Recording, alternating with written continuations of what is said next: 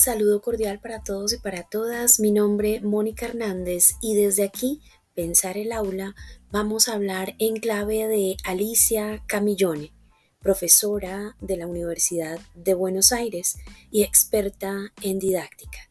Bienvenidos.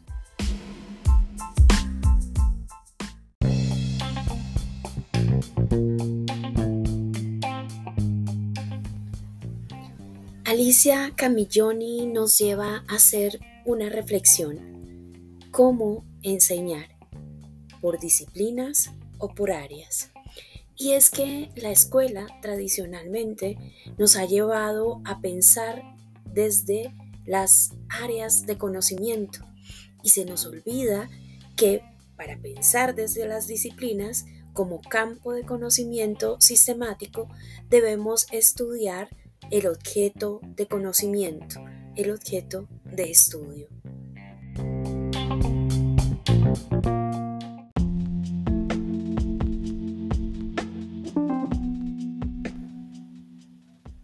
Para comprender mejor, Alicia Camilloni en el 2016 trae consigo a Jerónome Brunner, quien en 1963 sostuvo algo fundamental al respecto de la estructura disciplinar.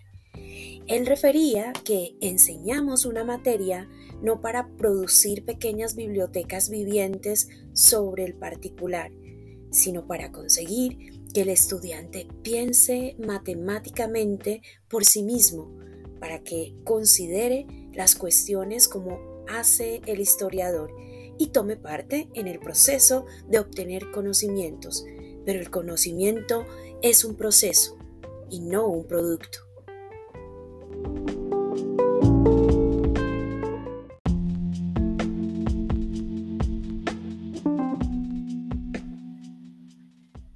Situarnos desde estos espacios nos llevan a resignificar el concepto de modelo pedagógico. Y es que cualquier institución, desde lo público o desde lo privado, nos invita a establecer un modelo de educación, un modelo pedagógico. Y en ese marco, declarando lo que sucede al interior del aula y en esos espacios donde habitan los estudiantes y los docentes, y aunque suene mm, un tanto conductista, sí es clave determinar el rol del docente. Ese rol del docente ligado siempre a esas interacciones que se van a dar con base en lo que yo espero del estudiante, con unas características claves alrededor de cómo se va a desarrollar la clase y la ruta que haya eh, he de seguir.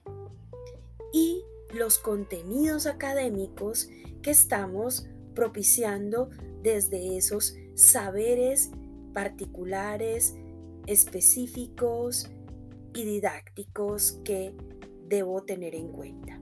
De tal suerte que la atención se dirige a los métodos, los medios y los contenidos que me van a dar resultados en términos de el aprendizaje, la orientación de las acciones y no solo el desarrollo del pensamiento teórico o constructivista que quiera yo declarar.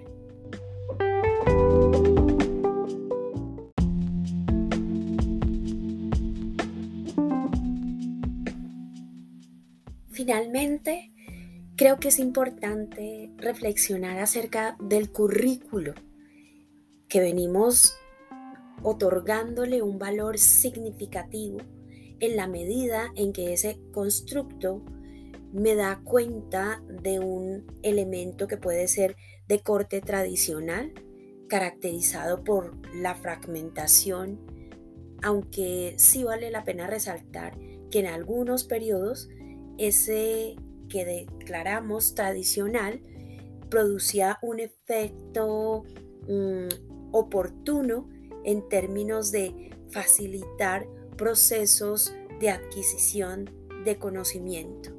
Sin embargo, y hoy por hoy, la escuela debe apuntar a escuchar al estudiante.